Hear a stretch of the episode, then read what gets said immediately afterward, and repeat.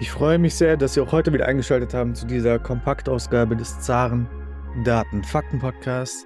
Wie Sie wissen, gibt es alle zwei Wochen eine Interviewfolge und alle zwei Wochen eine Kompaktausgabe. Heute beschäftigen wir uns mit dem russischen Außenhandel. Aber zuerst wagen wir einen Blick auf die neuen Prognosen und ähm, wir haben eine neue Prognose der russischen Zentralbank. Diese erwartet für 2024 ein Wachstum des russischen Bruttoinlandsproduktes um 1 bis 2 Prozent. Das ist die Bandbreite der Prognosen. Damit geht die russische Zentralbank davon aus, dass sich Russlands Wirtschaftswachstum im laufenden Jahr stark abschwächen wird.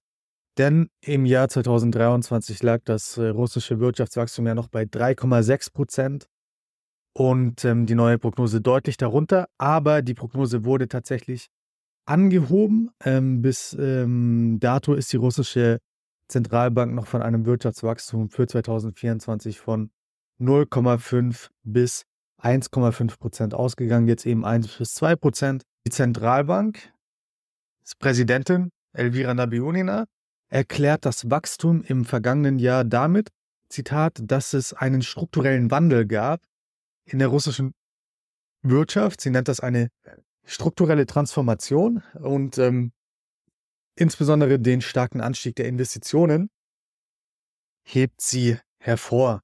Bruttoanlageinvestitionen sind laut Schätzungen der russischen Zentralbank 2023 um 10,5 Prozent gewachsen.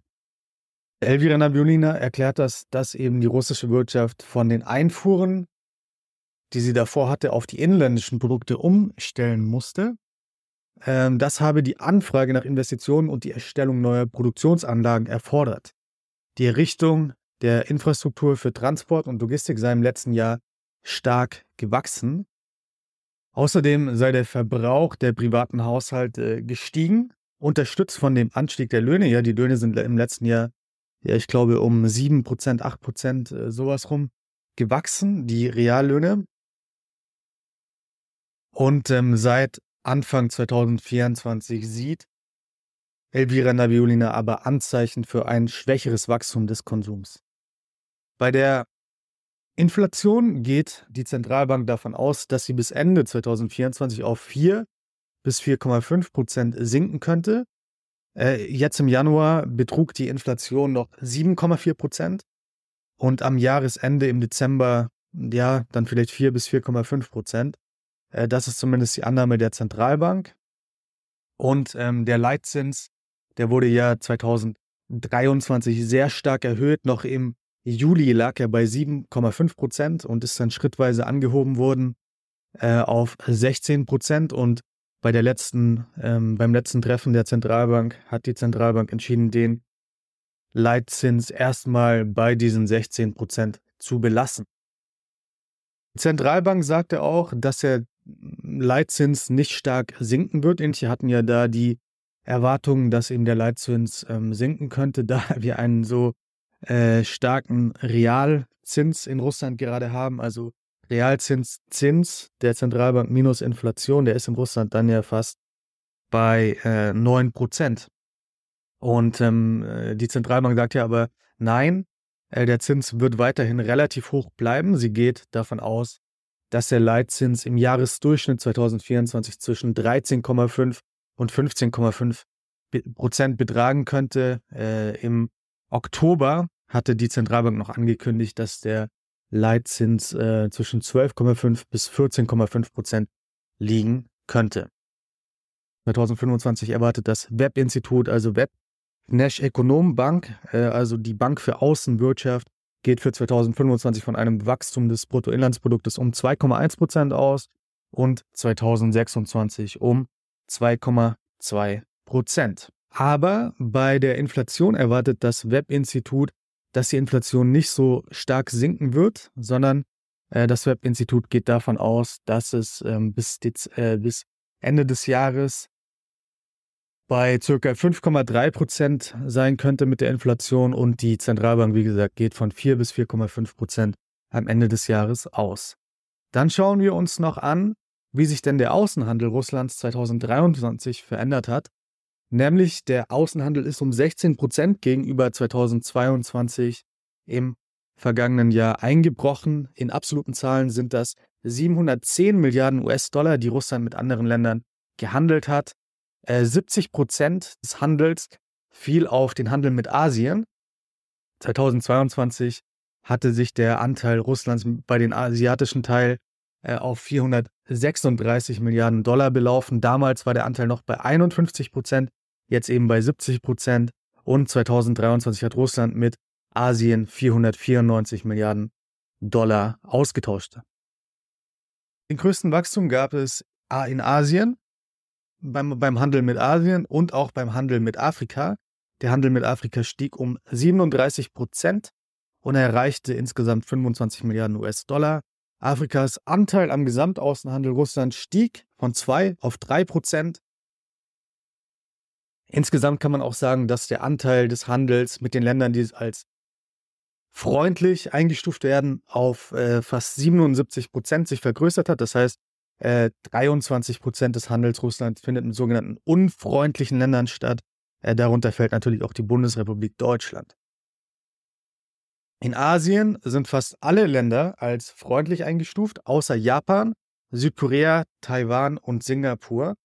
Äh, in Europa sieht das Ganze natürlich ganz anders aus. Da sind alle Länder äh, in der Europäischen Union zumindest als unfreundlich kategorisiert. Ganz wichtig ist natürlich der russisch-chinesische Handel. Wir haben darüber schon im Detail gesprochen, auch äh, ganze Kompaktfolgen zu diesem sehr wichtigen Thema aufgenommen. Wir wissen noch nicht die genauen Zahlen. Wir haben noch keine Zahlen der russischen Behörden, des russischen Zolls. Aber man geht ungefähr davon aus in Russland, dass er bei 220 Milliarden Dollar liegen könnte. Die Chinesen, die chinesische Zollstatistik, da haben wir schon die Zahlen, die hat ja schon gesagt, dass es einen Handel von 240 Milliarden Dollar gegeben hat. Somit stellt China inzwischen rund ein Drittel des gesamten Außenhandels Russlands. Äh, der russische Anteil am chinesischen Außenhandel ist zwar auch gewachsen, aber mit 4% ist er immer noch sehr bescheiden. Ganz wichtig ist, dass der Güteraustausch zwischen Russland und der Europäischen Union 2023 um 54 Prozent zurückging. Äh, das sind insgesamt nur noch 163 Milliarden US-Dollar, die da gehandelt wurden. Äh, die russischen Importe aus Europa, die brachen im vergangenen Jahr trotz der Sanktionen weniger stark ein als die russischen Exporte nach Europa. Das waren vor allem die Energieexporte. 2023 ähm, führte Russland Waren und Dienstleistungen im Wert von 79 Milliarden Dollar aus den europäischen Ländern ein. Das sind 12 Prozent weniger als 2022. Aber die Exporte Russlands nach Europa, in die Europäische Union, die sind wirklich äh, kollabiert, kann man da fast sagen. 2023 waren es lediglich 85 Milliarden Dollar, also nur 32 Prozent des Vorjahreswertes. Damals waren es noch 266 Milliarden Dollar. Die russischen Importe haben sich weitgehend äh, vom Sanktions- und Logistikschock von 2022 erholt. Insgesamt stiegen sie um 12 Prozent auf 285 Milliarden Dollar und unterschritten den Wert von 2021 nur um 3 Prozent. 2021 war es ein äh, Rekordwert für die russische Föderation bei den Importen und 2023 sind wir hier eben sehr nah an diesem Wert. Wichtigste Gruppe der von Russland eingeführten Waren war äh, die, die Gruppe, die Gruppierung der Maschinenanlagen und Fahrzeuge. Äh, das waren insgesamt 146 Milliarden Dollar, die dort in, nach Russland importiert wurden. Und äh, das sind 24 Prozent mehr als 2022. Russland machte ein Außenhandelssaldo, also einen Überschuss 2023 von 140 Milliarden Dollar. Wir erinnern uns, 2022 waren es noch 337 Milliarden Dollar, ein absoluter Rekordwert. Ähm, und der Rubel hat im letzten Jahr, im vergangenen Jahr 2023 gegenüber dem Euro insgesamt um 24 Prozent abgewertet auf durchschnittlich 92 Rubel im vergangenen Jahr. Das dazu, das zum russischen Außenhandel. Ein sehr interessantes Thema und wir beschäftigen uns natürlich auch im Detail immer wieder mit dem russischen Handel mit verschiedenen Ländern. Insbesondere China ist hier ganz wichtig aber auch andere Länder werden wir im Detail analysieren.